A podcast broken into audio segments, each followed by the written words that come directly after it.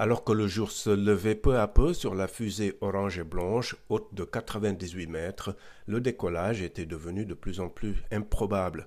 Les réservoirs de la méga fusée ont bien été remplis de plus de 3 millions de litres d'hydrogène et d'oxygène liquide ultra froid. Mais une fuite a entraîné une pause. Les prochaines dates de décollage possibles sont les 2 et 5 septembre.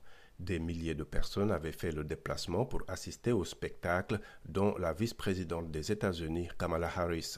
Ce report n'est pas forcément une mauvaise chose pour la zone de Coco Beach, non loin du centre spatial Kennedy, qui dépend beaucoup du tourisme spatial. Plus de visiteurs sont d'ailleurs attendus avec ce report.